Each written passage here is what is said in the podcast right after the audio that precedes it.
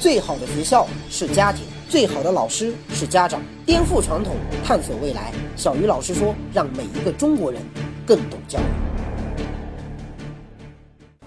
大家好，欢迎来到小鱼老师说，我是名师真人在线辅导平台家有学霸的 CEO 于泽斌。话说法国有一个著名的化学家，名叫拉瓦锡。这个家伙哈，为人类的化学事业做出了巨大的贡献，一生都渴望能够用实验和数据来寻找真理。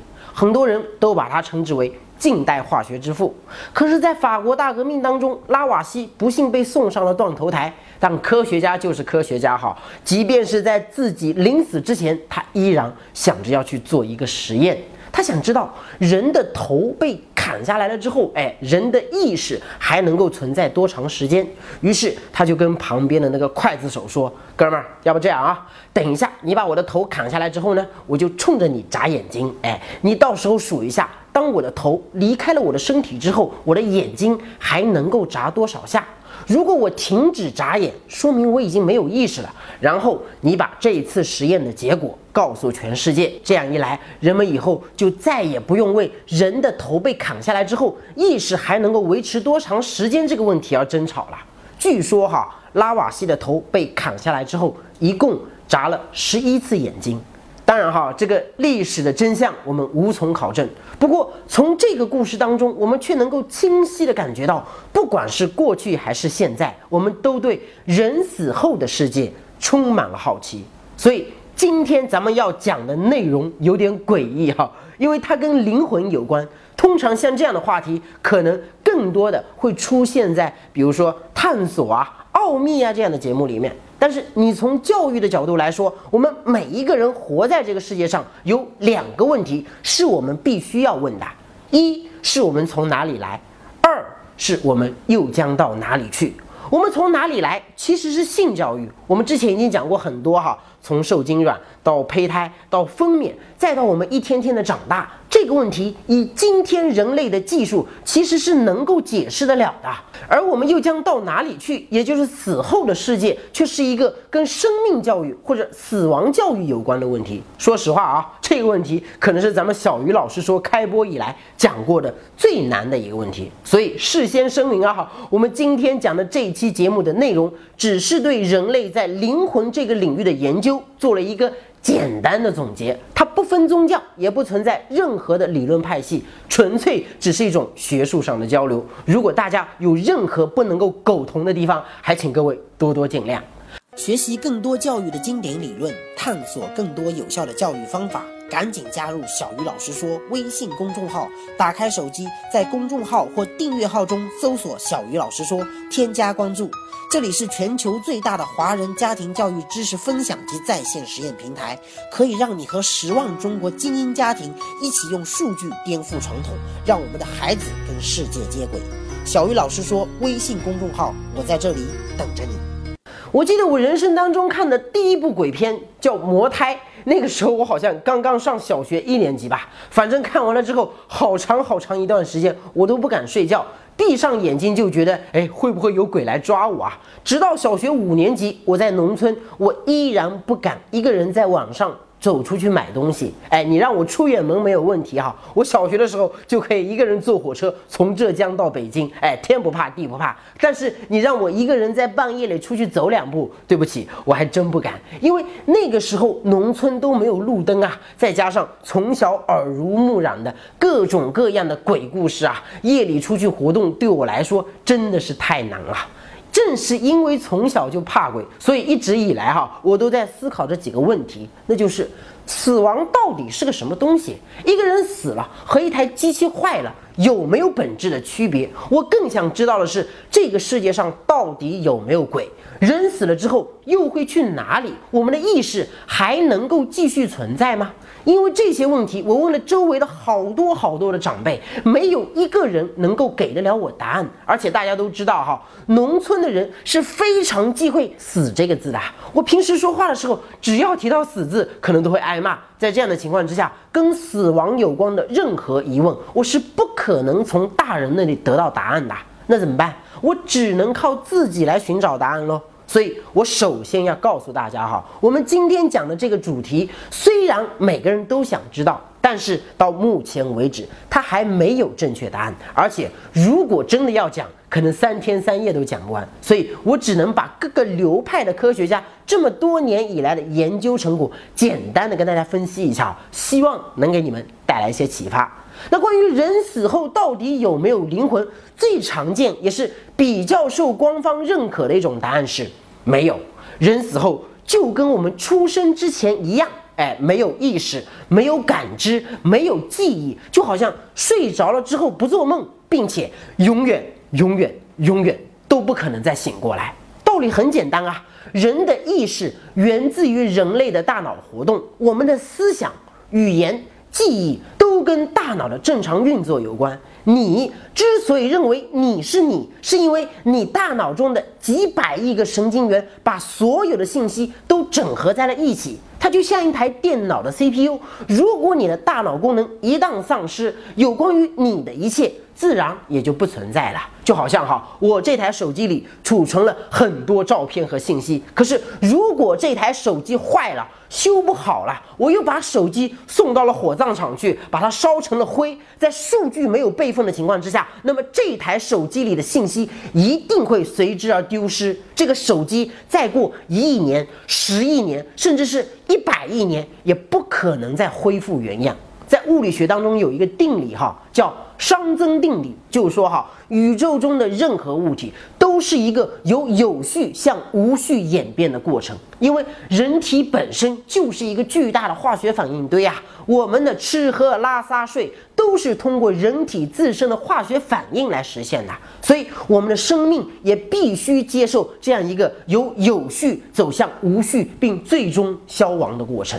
这就好比你的眼睛瞎了。你就看不到任何东西，你的舌头断了，你就尝不到任何味道；你的耳朵聋了，你就听不到任何声音。我们之所以能够感知这个世界，是因为我们身体的各种器官都在正常运转。可如果人一旦死了，这些器官也就腐烂了，那我们就再也不可能接收到来自世界各地的任何信息。所以，人死后就好像睡着了，不做梦，永远都醒不过来。这是目前哈全世界的主流科学家们普遍认可的一种观点。说实话哈，至少我觉得这种死法恰恰是最可怕的。你想想看哈，一个人睡着了。不做梦，并且永远醒不过来，那等于是永生永世的孤独和虚无啊！从此以后，这个宇宙中的任何事情跟你不再有任何的关系，这太可怕了！这相当于我们这一生的奋斗其实是没有任何意义的，因为到最后一切都会自动归零，并且永久的归零。所以，我现在哈宁愿这个世界上有鬼，因为如果真的有鬼，说明人死了以后，我们的意识仍然是存在的，我们还可以去投胎转世啊，那死亡就没什么可怕的了，因为死了之后随时可以从头再来呀，多好啊！就是因为学到了死亡的另外一面，所以到了初中以后啊，我就再也不怕鬼了。因为如果这个世界上真的有鬼，对我们来说绝对是一件大好事啊，总比你睡着了之后不做梦，并且永远醒不过来要好得多了吧？我现在就怕这个世界上没鬼，没鬼反而更没意思。你看啊，从不知道鬼到听说过鬼，再到怕见到鬼，最后希望这个世界上有鬼。这是我从小到大一个真实的心理演变过程。这种观念上的转变，取决于我对一件事物的认知发生了改变。然而，如果你越往下想，就越觉得这个事情好像哪里不对呀。家有学霸 APP 是由小鱼老师主导开发的一款国内领先的名师在线辅导平台。你可以通过家有学霸找到全国各地最优秀的老师，直接用手机给孩子上课，更省钱、更方便，提分效果更明显。不管是辅导作业、预习复习，还是个性化培优，从此以后家有学霸都能帮您通通搞定。扫一扫我们的二维码。赶紧下载家有学霸来体验一把用手机上课的乐趣吧！我在这里等着你。首先，地球是有年龄的，地球的年龄大。概是四十六亿年，在地球刚开始的几年，地球上别说人了，连生物都没有。那第一个鬼从哪里来呢？地球上最早的生命是单细胞微生物，就是比我们今天见到的细菌还要简单的多的细菌，它就一个细胞。而这个单细胞微生物不仅仅是地球上所有生命的祖先，也是我们人类真正的祖先。如果这个世界上有鬼，那么在人类之前，或者在恐龙之前，那地球上的其他的动物死了，会不会也会变成鬼呢？如果不会，那凭什么别的动物死了就不会变成鬼，就你人死了之后会变成鬼呢？别跟我说人跟其他动物不一样哈，从生命本质的角度来说，人和狗、和猴子、和猪和其他哺乳动物没有任何区别。人类的 DNA 和黑猩猩的 DNA 相似度高达百分之九十七，其他动物也有自己的语言、有自己的思想和自己的记忆，它们和人类本质上是一样的，只不过我们的智商比它们稍微高了那么一点点而已。如果说人类死了之后会变成鬼，那么别的动物死了之后是不是也会变成鬼呢？如果说会，那就更有意思了。请问，在十几亿年以前，当地球上只有微生物的时候，那个时候的鬼长什么样？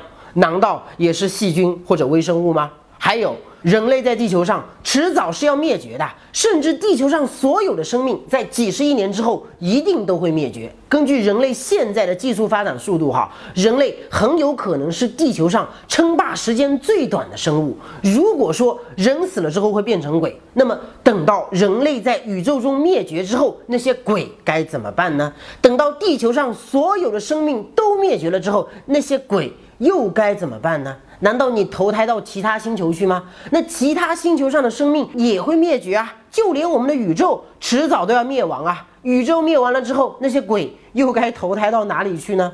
我知道很多人都希望这个世界上有鬼、有轮回、有投胎转世哈，我也希望是这样，因为鬼是让我们的生命走向永恒的最好的方式之一呀。我们证明了这个世界上有鬼，其实等于证明了人是可以长生不老的。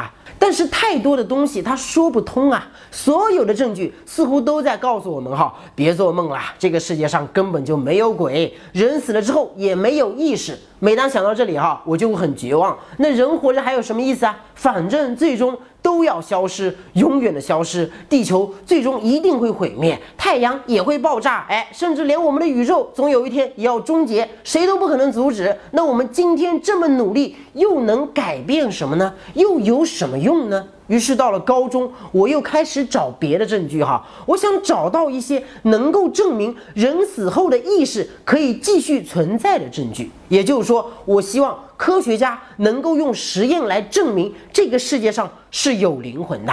毕竟人类现在对宇宙的认知还很有限嘛。多维宇宙真的存在吗？反物质和暗物质又是个什么东西呢？宇宙外面。到底是什么？人死了之后会不会进入更高维度的世界呢？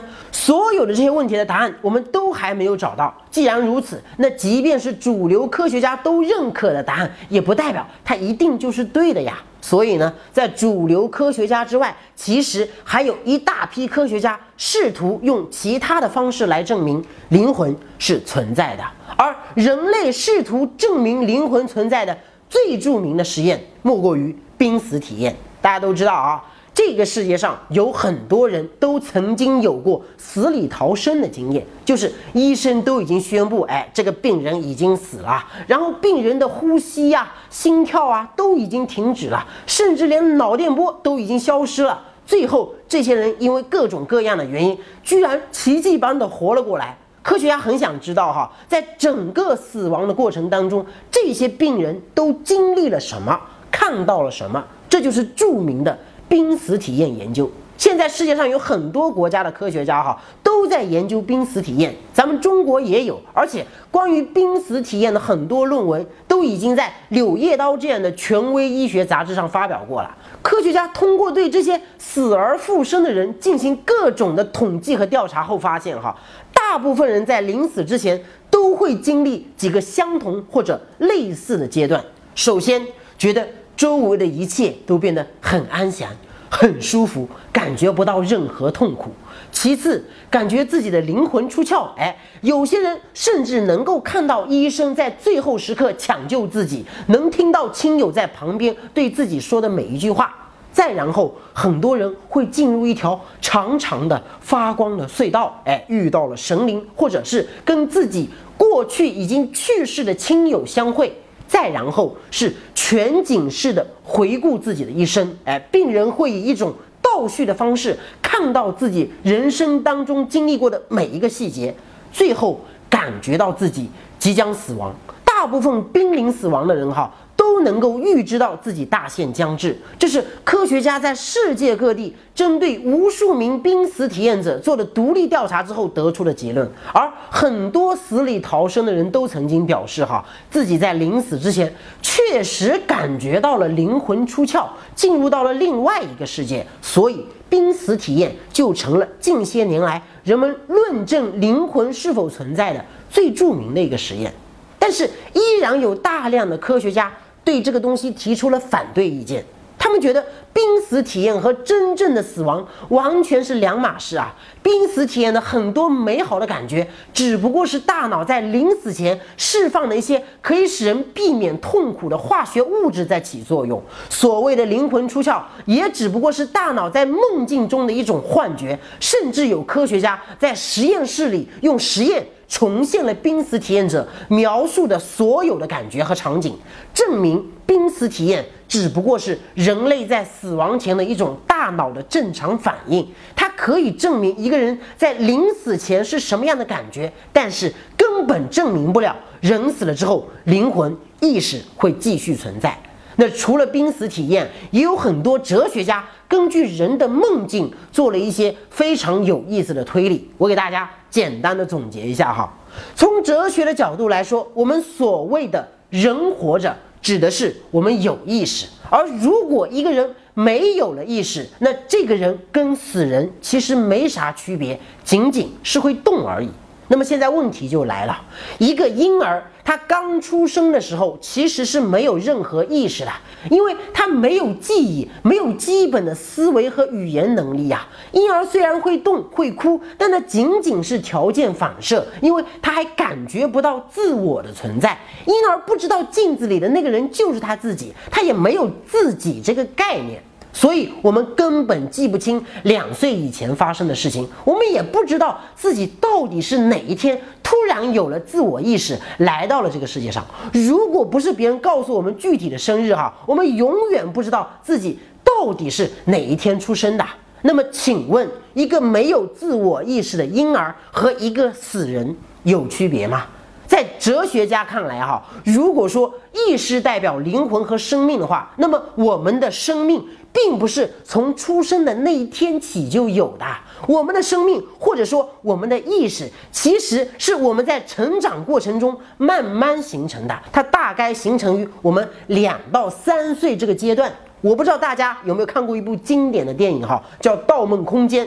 在这部电影当中，导演给出了一个解释哈，现实和梦境最大的区别就在于，在现实生活中，我知道我此刻为什么会在这里，哎，我刚刚是从哪里来到这里的，我非常的清楚，这就是现实。然后在梦境中，人往往不知道自己为什么会到一个地方，比如说哈。我梦到我跟一个美女到了巴黎，但是在梦里面，我只知道我当时突然来到了巴黎，但我根本就不知道我为什么会在巴黎，我是从哪里走到巴黎的。也就是说，哈，现实是一个连续的整体，它是因为有了原因才会有结果的，但梦境却是一个完全独立的整体，它往往没有原因，只有一个莫名其妙的结果，这就是现实和梦境最大的区别。那么现在问题又来了，如果我们把现实生活拉长，拉长到人的整个一生，你就会发现，哈，人的一生和梦境其实是一样的。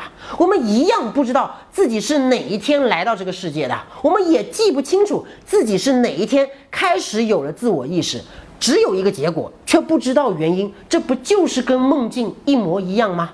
如果说人的一生和梦境是一样的，那就容易解释了。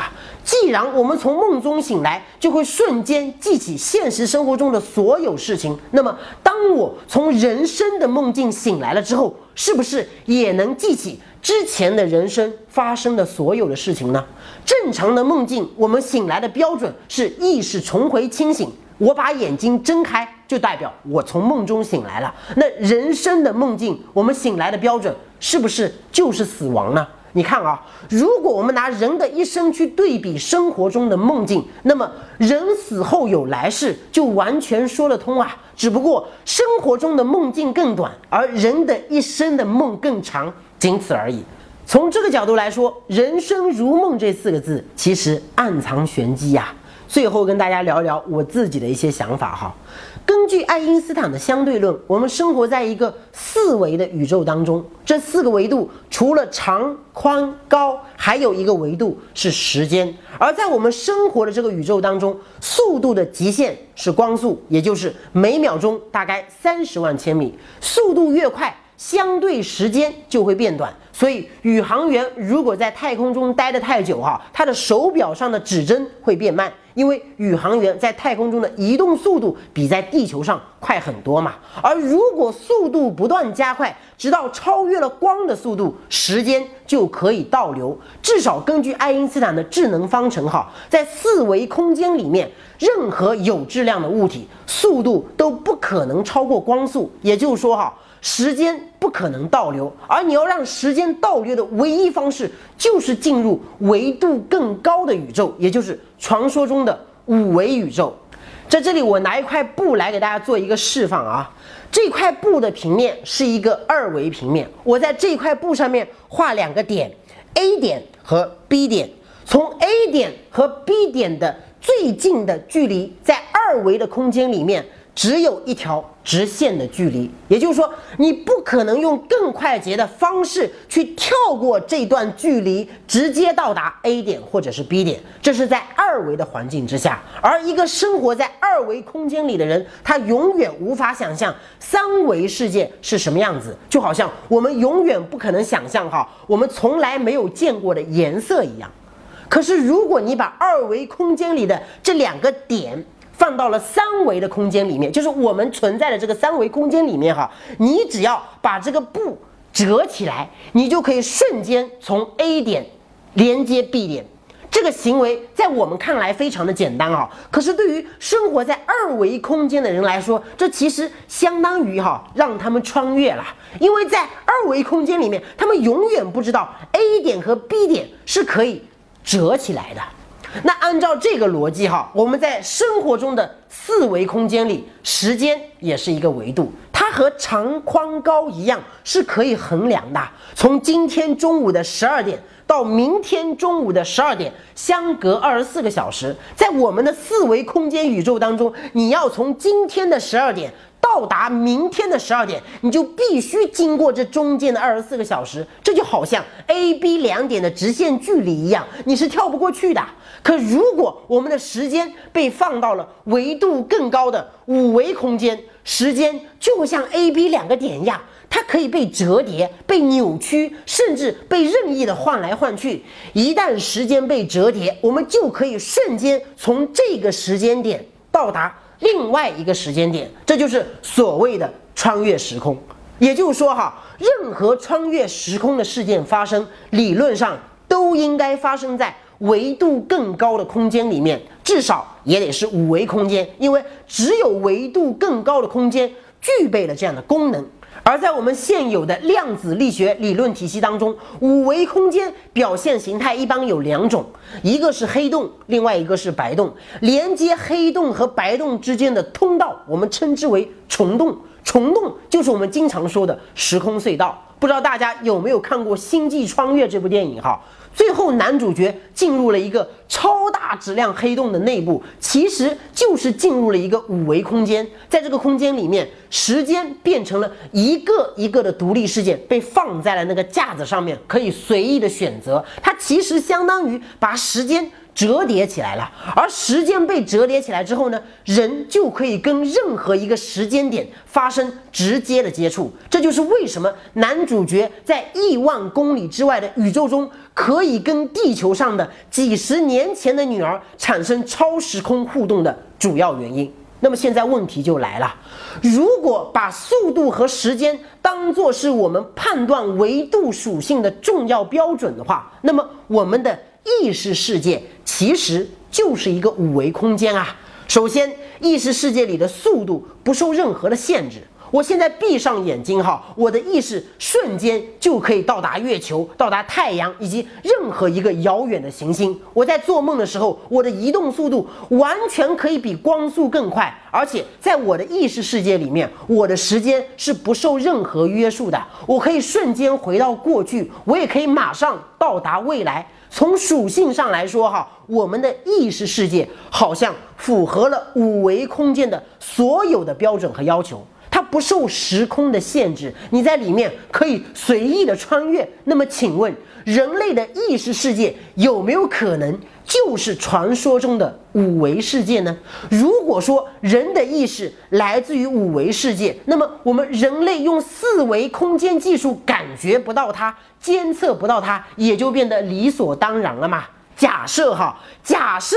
我们这个东西是成立的，意识真的来自于五维世界，那么人死了之后会进入更高维度的世界，就完全有可能啊。从这个角度来说，哈，死亡不仅不可怕，反而是我们存在形态的一次彻底的升级啊。毕竟我们生活在一个守恒的宇宙当中，既然能量可以守恒，质量也可以守恒，那为什么意识就不能够守恒呢？我不知道大家认不认可哈，反正每当我想到死亡这个绝望的话题的时候，我就会用这些乱七八糟的理论来麻醉自己，然后跟自己说不要绝望，死亡不一定是绝对的，人死后意识以另外一种形态存在也是有可能的。我相信大部分人活在这个世界上哈，都会去思考我们为什么活着，而我们人类所有科技和文明的进步，最终其实。都是为了找到这些问题的答案啊！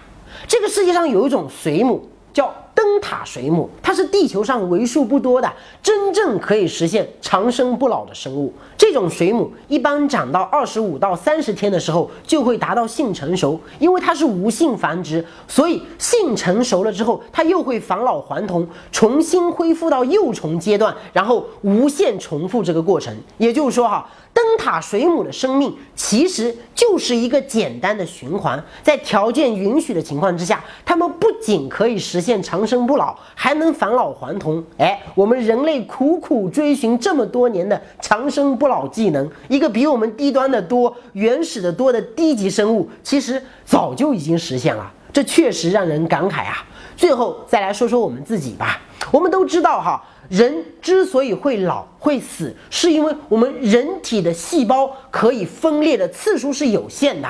人体细胞一辈子大概可以分裂五十到六十次，每分裂一次，我们的细胞端粒就会随之变短。当我们的细胞不能再分裂的时候，新陈代谢也就停止了，那么人自然也就死了。而人体中唯一有能力无限分裂的细胞，居然是。癌细胞，癌细胞是变异后的细胞，它之所以可怕，是因为它生命力极强，而且它长生不老。我觉得这个事情特别神奇哈，由我们的身体变异出来的可以实现长生不老功能的超级细胞，居然不是来帮我们的，而是来杀死我们的。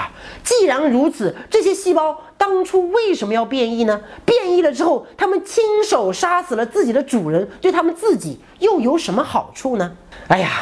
生命真的好神奇哈！其实关于死后意识到底会不会存在，我们迟早会知道答案，因为公布答案的那一天迟早会来。那既然如此，为什么人类还要浪费那么多的时间去探索这个终极问题的答案呢？也许思考本身仅仅是为了思考。关于死亡教育这个问题的答案，你想通了吗？小鱼老师说，每一个中国人都应该更懂教育。今天的节目咱们先聊到这里，下期节目再见。